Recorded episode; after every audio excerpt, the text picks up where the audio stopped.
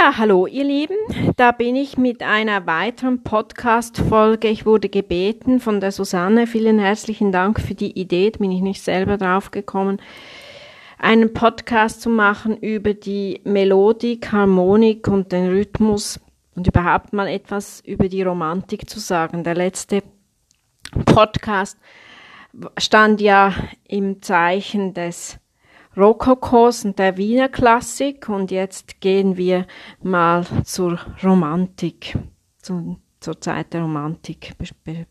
Wollen wir das mal so ein bisschen so suchen oder so, so entstehen lassen. Die romantischen Melodien sind länger als, als, als die der Klassik. Sie sind ausdrucksvoller, aber weniger symmetrisch. Die Melodien zu dieser Zeit, die steigen mehr in die Höhe, ebenso mehr in die Tiefe wie in der Klassik. Größere Intervalle kann man sagen. Das Rahmenintervall ist größer. Ist ausdrucksstarker als in der Rokoko-Zeit. Plakativ als Vorstellung kann man auch sagen, es werden Gärten dargestellt, es werden Berge dargestellt, es werden, es werden Landschaften dargestellt. Also das ist dann wirklich auch in der Spätromantik, ja zum Beispiel bei Strauss, der gerade eine Sinfonie über die Alpen geschrieben hat, äh, die Alpensinfonie von Strauss. Da werden wirklich die Landschaften so dargestellt sind erweiterte Harmonien. In der Klassik finden wir so Grundakkorde. Die Akkorde werden dichter, freier und kühner in der Romantik, kann man schon sagen. Auch das ist auch spannend. Dissonanzen, da muss man aufpassen. Die findet man schon im 13., 14., 15. Jahrhundert. Das, dort findet man schon Dissonanzen. Aber diese Dissonanzen sind, kann man sagen, vielleicht, ich hoffe jetzt nicht, ich kriege böse Briefe oder E-Mails, kann man schon sagen, zu dieser Zeit, also 13., 14., 15. Jahrhundert, kann man sagen, dass sie vielleicht ungewollter sind. Also das ist dann eben die Reibung aus der Polyphonie. Es würde jetzt zu lange dauern, wenn ich über die Polyphonie noch etwas sagen würde, aber ich kann mal so ein bisschen Polyphonie, die Liedkunst, äh, polyphone Liedkunst der Renaissance ist ist, ist, ist längst äh, Vergangenheit in dieser Zeit. Also das ist nicht mehr ein Überblieben. Das Lied äh, mit, mit Begleitung hat Bestand. Im 18. Jahrhundert war die begleitende Liedkunst minderwertig. Es gibt viele Lieder von Bach, Scarlatti, Gluck, Haydn, Mozart, die nicht mehr vorhanden sind, weil, weil, ja, weil eben im 18. Jahrhundert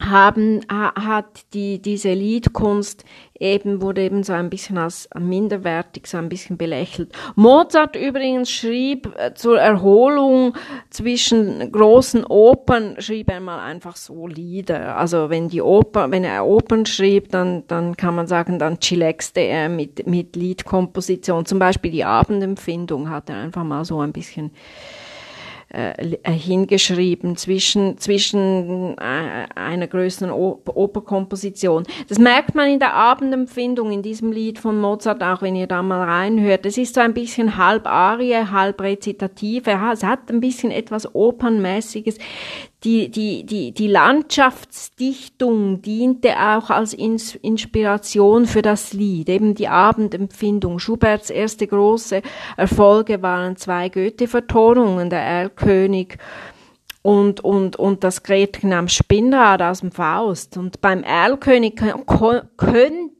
man auch gewisse Ableitungen aus der, aus der Opernwelt äh, feststellen. Aber wieder zurück zur Romantik. Die Dissonanzen in der Romantik, die sind eben gewollter als in der, in der renaissancen äh, Polyphonie. Also die, die, die romantischen Dissonanzen, die sind, die sind gewollte Spannungen. Die Romantik ist das Zeitalter der Bewegung auch. Die Dissonanz zeigt auch wenn man mal schaut zu dieser Zeit, wie haben da die Menschen gelebt? Was ist überhaupt noch passiert zu dieser Zeit? Die Dissonanz zeigt auch die, die menschlichen Spannungen auf, auf. Zum Beispiel in der Philosophie, äh, die, in der Philosophie zu dieser Zeit zum Beispiel spricht man auch vom Verlust der Mitte zum Beispiel. Also zum, Nietzsche zum Beispiel hat, hat da sich auch äh, geäußert. Gut, Nietzsche hat dann auch wieder geschrieben, also sprach Zarathustra, ist ja von Nietzsche auch also er hat ja auch gedichtet, er hat, hat äh, äh, gedichtet und auch äh, natürlich eben, er war ja Philosoph, aber er hat ja auch gedichtet. Eben er hat zum Beispiel das Stück, also sprach Zarathustra, das ist ja von Nietzsche. In der Zeit des Rokoko stand der, der, der, der Ausdruck nach Gefühlen nicht im Vordergrund. Die, die Wende war die Strum, Sturm- und Drangzeit in der Dichterkunst eben zum Beispiel auch von Nietzsche jenseits von, von, von Gut und Bö jenseits von Gut und Böse. Also auch, man machte sich Gedanken auch über, über die Moral zum Beispiel. Also das, das kam dann auch auf. Beethoven war der Überleiter von Klassik zur Romantik. Zum Beispiel die, die, äh, die Symphonie, die Eroica zum Beispiel, die ist wirklich so eine, eine, eine, eine, Schwellen, eine, eine Schwellensinfonie. Also das ist jetzt ein Wort von mir. Das gibt's nicht, aber ja, ich sage dem jetzt mal so. Bei Schubert, der Urheber des neuen lyrischen, dramatischen Liedes, waren ausdrucksstarke Melodie, stimmungstragende, subtil ausgefertigte Begleitung. Also die Begleitung war bei Schubert zum Beispiel war die Begleitung, wenn man mal ein Schubert-Lied, er war ja kein, kein, kein, äh, kein Romantiker Schubert, aber wenn man mal bei Schubert, Schubert zum Beispiel schaut, wie die, die, die Stimmführung ist und dann die Klavierbegleitung, dann merkt man schon, dass die Klavierbegleitung der, der Stimme, der, der Melodie sehr stark untergeordnet ist. Es sind, äh, es sind, es sind, es sind subtil ausgefertigte Klavierbegleitungen. Starke Gegensätze verweben sich, die Inhalte lyrisch, episch, dramatisch oder auch balladesk, balladeske Formen. Die menschliche Stimme singt ihre Gefühle, ihre Gedanken in der Romantik und, und in der Romantik ist dann eben auch das, das Klavier ist, ist der Stimme dann ebenbürtig. Also sie sind auf Augenhöhe.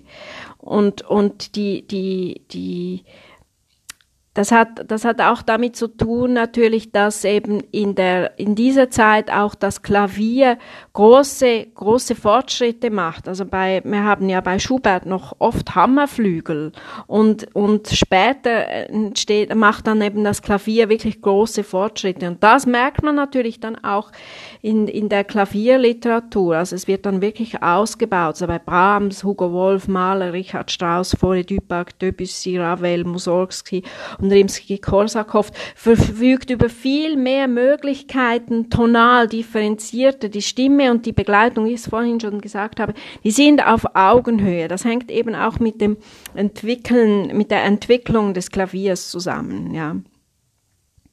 Dann eben natürlich auch bei Brahms ist dann wieder ein großer Liedmeister, der ist ja geboren 1833 und gestorben 1897. Er ist wirklich ein Liedmeister. Er behielt den, den, den Bezug auch immer, wenn man Brahms Lieder mal hört und analysiert, dann hält er den Bezug wirklich auch zum Volkstümlichen.